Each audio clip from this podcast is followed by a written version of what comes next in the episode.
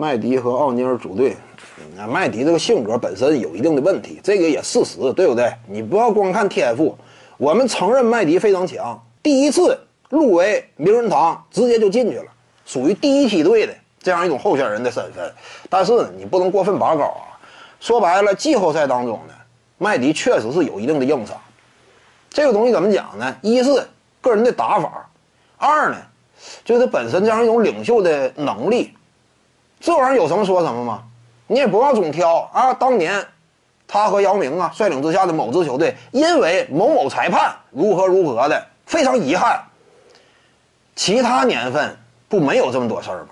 对不对？其他年份没有这么多事儿，你也没进去呀。你这玩意儿你就不能光。啊，把客观原因都归归结到那一年呢，也不好这么提，对不对？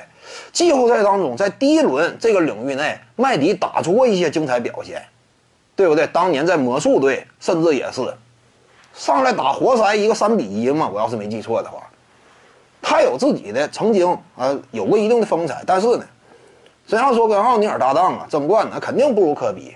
其一就是这样一种硬度，科比在赛场之上那什么样的比赛态度？什么样的求胜欲望？这一点来讲，麦迪他就吃亏。科比那种精气神他就不具备。除此之外呢，麦迪除了特别年轻那会儿攻守俱佳以外，后来啊，防守端他注意力没那么集中。他不是说啊，视防守为己任的那种类型。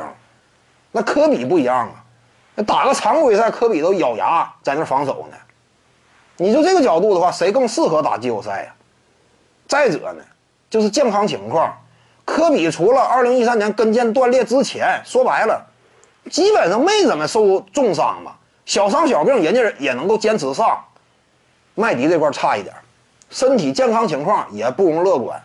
你不健康的话，你俩人携手打季后赛也很吃亏呗。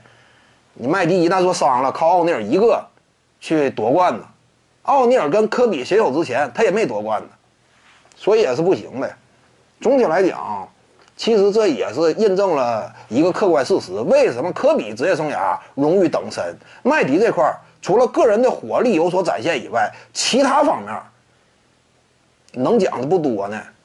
这也说明嘛，他跟科比之间确实有差距，这点也得认。各位观众要是有兴趣呢，可以搜索徐静宇微信公众号，咱们一块聊体育。中南体育独到见解就是语说体育，欢迎各位光临指导。